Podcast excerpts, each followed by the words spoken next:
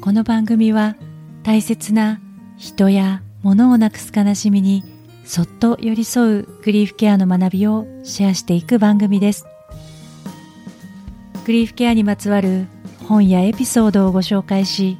一緒に考えたり感じたりしながら心の中で涙の種を大事に育てていくような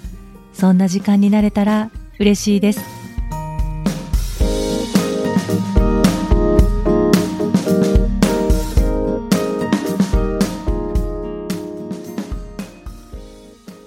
こんにちは今尾玲子です。最近仕事の関係でお亡くなりになった方のお部屋の整理に立ち会う機会がありました。そのお部屋がとても整然と綺麗で本当に感銘を受けたのですが最後まで付き添われた方のお話ではご本人はとても綺麗好きでご病気になられてからもせっせと片付けをされていたということでした。お部屋に物は少ないのですがミニマリストのようなことではなくてお好きなものや大事なものだけに囲まれて過ごされていたようでした。きっと体調は優れなかったはずですがお部屋だけでなく全てを準備して旅立たれまさにこれが立つ鳥後を濁さずなのかなと感じました。私もこうありたいと自宅に帰って早速私の乱雑なクローゼットと初期棚を整理して書類の束をたくさん捨てました。が2年近く放置しているペン字の教材を捨てられないまま今日にっている私です。第13回と第36回のエピソードで姿勢学という学問について少し触れさせていただきましたが姿勢学は死に関わりのあるテーマに対して学際的に取り組む学問で例えば哲学医学心理学民族学文化人類学宗教芸術などあらゆる面からアプローチされています。もともとこの研究分野は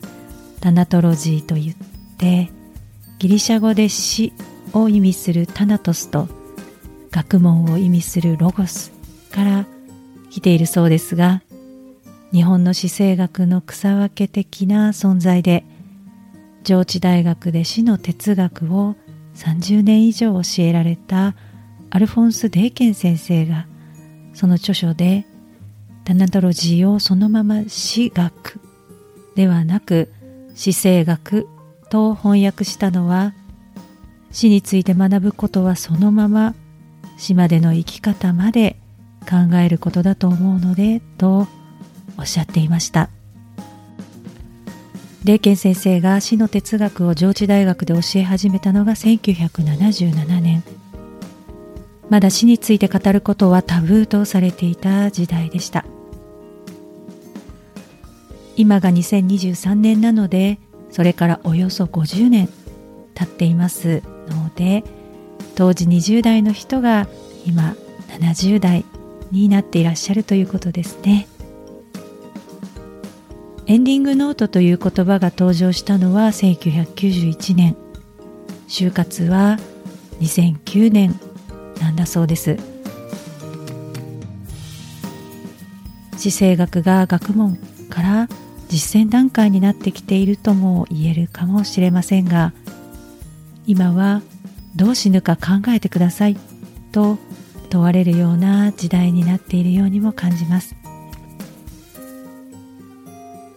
今70代の方は若い頃から死について考える機会が少しずつあったのかもしれませんがきっと80代以上の方は死がタブーという時代を長く生きてこられて高齢に差し掛かった時に就活ブームが来て病気になって治療を受ける時や高齢者施設に入る時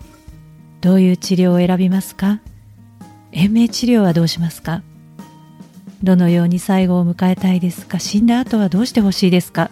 と問いかけられる初めての世代なのかもしれません。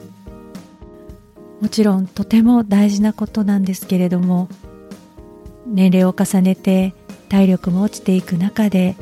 死を見つめて考えて選択をしていくということは本当に大変なことなんだと思います。年齢関係なく病気を持たれて治療している方も何をどう選択するかどう生きるかいつまで生きられるのか頭から離れることはないのかもしれません。もし今年齢的にも体力的にも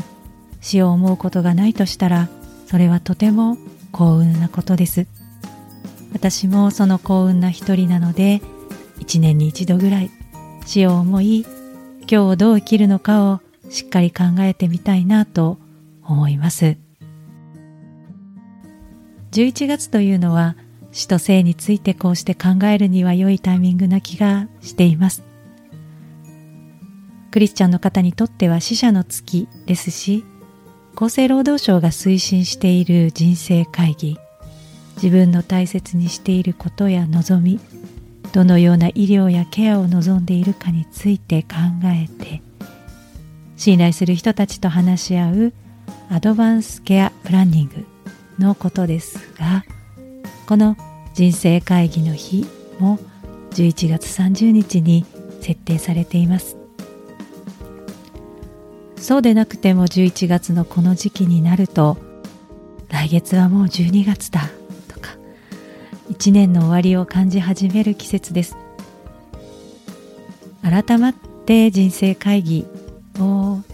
することができなくてももし自分に残された時間が年末までだとしたら何をしたいか誰に会いたいかどこに行きたいかなどなど考えてみるのはどうでしょうか。もし何か思いついたら年末までに時間を作って実行してみませんか？ちなみに私が思いついたのは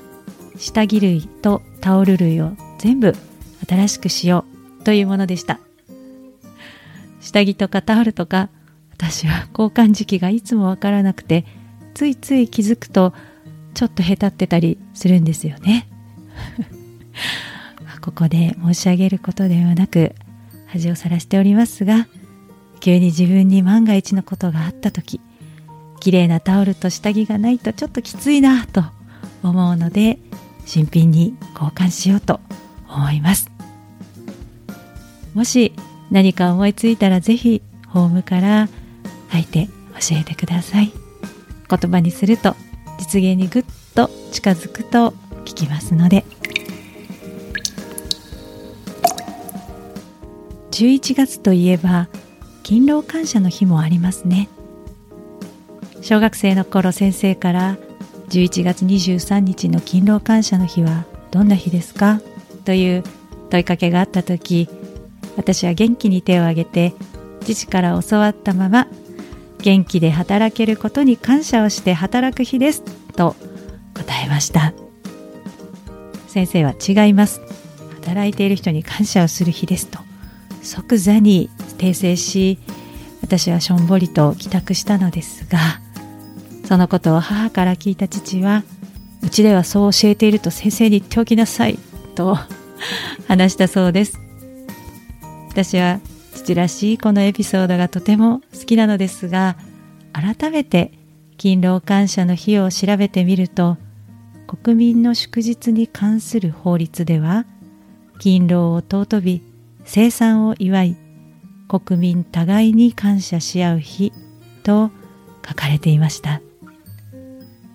もともと11月23日は新滑祭というその年の収穫物を神様に捧げて感謝をし来年もまた豊作であるようにと願う祭日だったのが昭和23年に古からの収穫感謝の風習を生かしつつ感謝の日として新たに設けられたのだそうです。今年の勤労感謝の日は全ての人の働きに感謝をしてそして元気で働けることにも感謝をして過ごしたいと思います。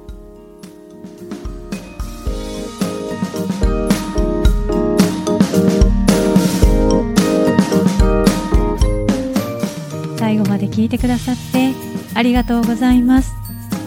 感想やメッセージは番組欄にあるフォームからぜひシェアしてください。今日もどうぞ自分の気持ちを大切にお過ごしください。それではまた。